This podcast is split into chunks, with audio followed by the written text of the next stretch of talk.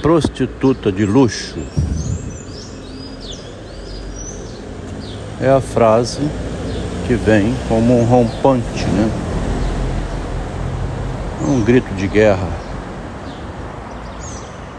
A gente via quando era criança, naqueles faroestes americanos, os índios cavalgando em cavalo com a lança segurando no alto e os gritos de guerra. Também via o Guga quando estava disputando tênis em Roland Garros, três vezes campeão do mundo, né? O único brasileiro. Quando ele ia dar uma raquetada na bola, dava um grito. Uh! O grito é um elemento animalesco do animal humano, né? A frase prostituta de luxo veio do coração. São as razões do coração. As razões do sentimento. Quando você se sente com ódio, né? Se sente traído mas também tem as razões do sentimento, as razões do coração. Quando você cuida, não está cuidando, vai se entregando com amor e carinho, né? Sem se dar conta que tem uma malícia também por trás, mobilizando esse cuidado. Um interesse, um desejo. No caso do casal é, entre eu e minha esposa, era o desejo de proteção e de companhia contra as dificuldades da vida, né? O marido era o guerreiro, o homem vigoroso e valente, direto, sincero, que falava frases assim, quando precisava, né? E a esposa era carinhosa, habilidosa em usar a linguagem figurativa e não a linguagem natural, né? Usava a linguagem das metáforas, do floreio, do envolvimento. A frase é instintiva. Prostituta de luxo é uma frase que recupera outra frase de 40 anos antes, quando ela entrou na vida do marido, homem casado, com uma esposa grávida, e os dois indo de moto, de motocicleta no barraco onde morava o marido, com a esposa grávida, né? Encontrou na porta, na porta escrita a frase por uma irmã do marido. Ela é prostituta, ela é puta. X é puta. Vou evitar dizer o nome, né?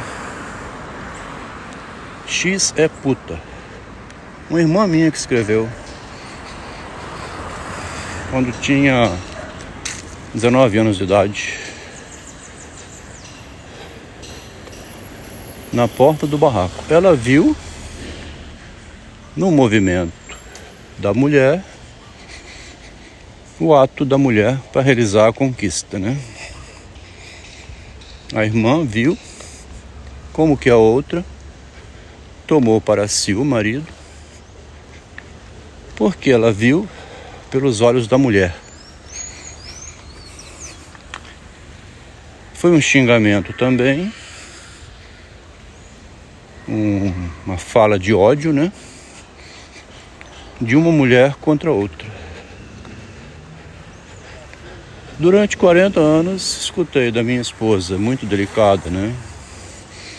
Muito carinhosa, envolvente, a comparação de que a minha irmã e eu somos iguais. Você é igual a sua irmã.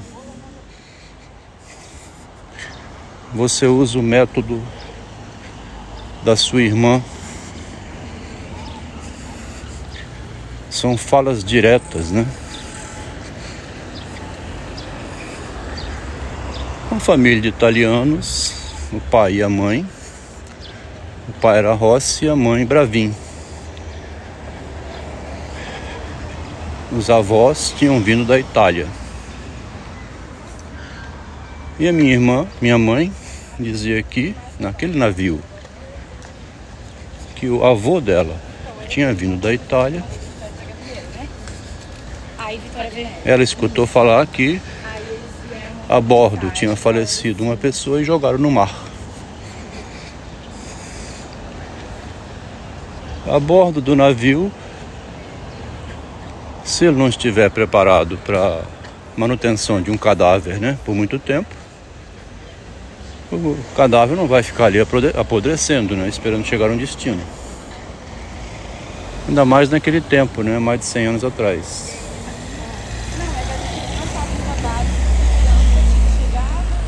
A linguagem direta também era usada por minha mãe de acordo com a conveniência, né?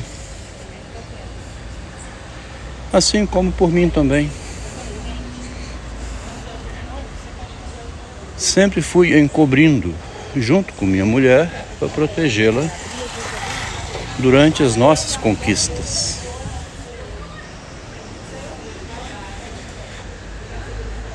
A proteção é ocultar, né? Não revelar os movimentos da subjetividade. Também é assim. Você vê a mulher vindo assim, rebolando, né? Naquele instante você nem está querendo, mas se esforça para corresponder ou tem que ser muito artista para encontrar um desvio. Porque negar para a mulher não é bom, né? Ainda mais quando ela está querendo. Em geral, com algum outro objetivo.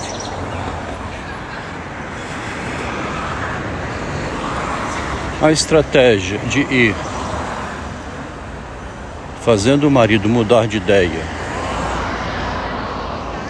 através do erotismo, não foi usada poucas vezes. Uma das vezes foi quando queria levar a sobrinha num passeio junto com o marido com um filhinho mais novo. A irmã insistindo várias vezes por telefone.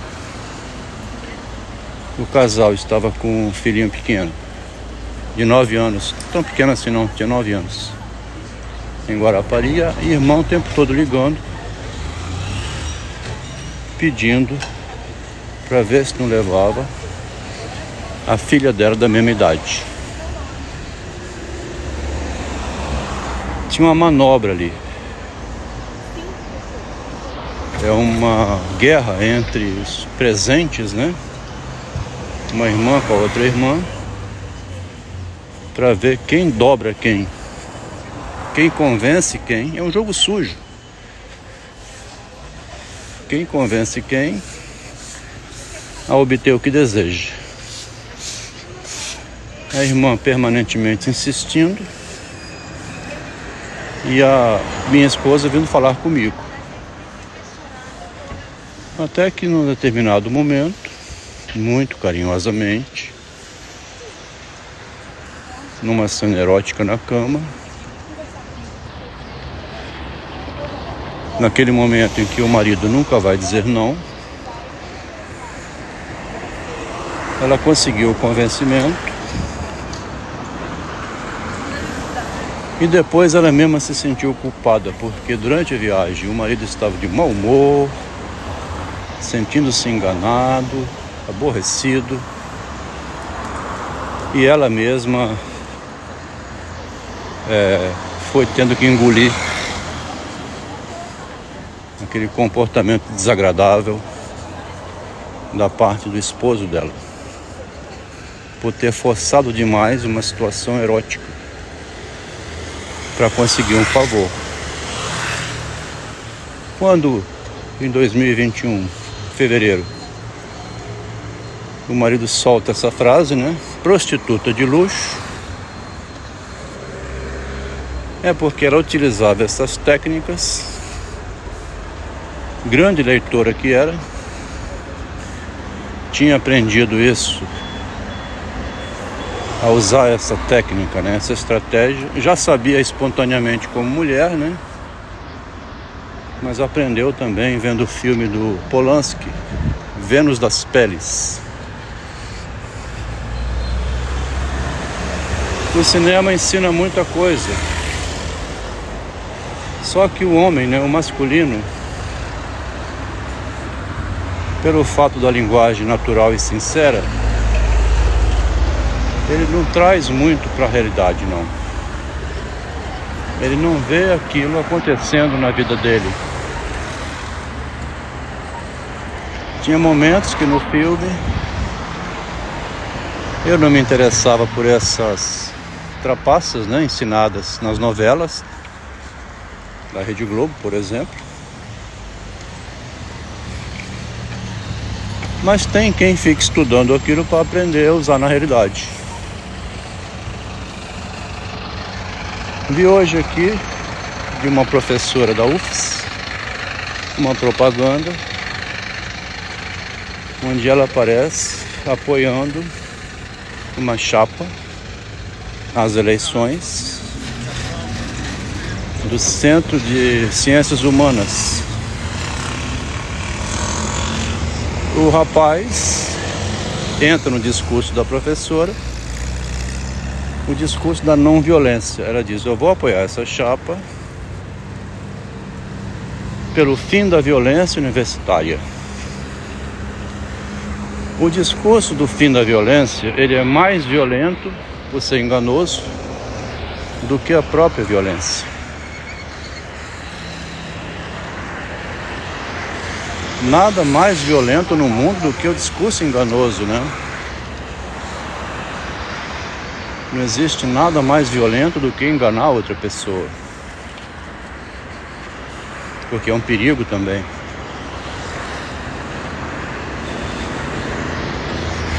Bom, eu aqui estou criando a minha própria filosofia existencial, né? É o meu existencialismo, não é o de Kierkegaard. Onde me dou o direito de fazer essas reflexões que vão ficar guardadas. Reflexões em forma de breves textos e também de livros. Dois já estão definidos a cruel filosofia do narcisismo e o imortal Machado de Assis, autor de si mesmo. Esses dois livros me encorajaram, né? Me deram instrumentos para escrever o autobiográfico que eu estava é, sem saber como fazer. Aí fui aprendendo através da linguagem, aprendendo a falar e a escrever, exercitando como fez o Machado de Assis. A esposa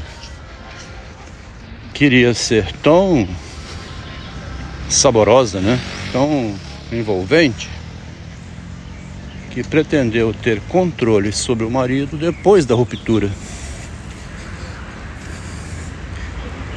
Depois da ruptura, a ruptura já é esse o nome, né? A ruptura é a quebra do acordo. Depois da ruptura não há mais o controle. Perdeu o controle. Cada um leva a sua própria vida. Ela foi salvar a vida dela com uma grande renda mensal proporcionada nas manobras da prostituta de luxo com o marido. E o esposo agora está conseguindo introduzir o livro como um curso de narcisismo.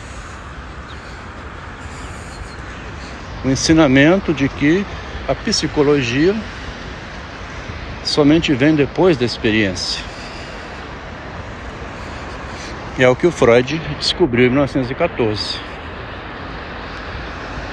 A pessoa vai vivendo como vítima da experiência sem perceber que a experiência que é quem controla ela.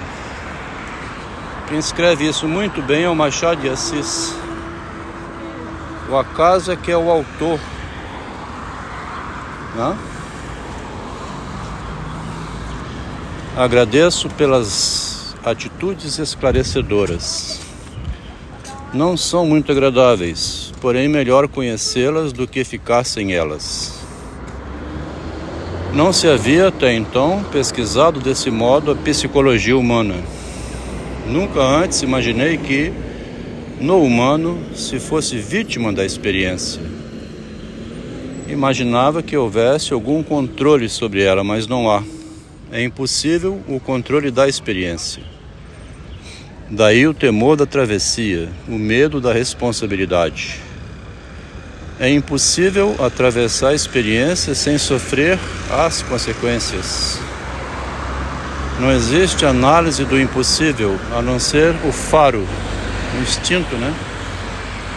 O instinto é que considera, é, conduz o homem diante do impossível. Usei a palavra faro aqui, faro canino.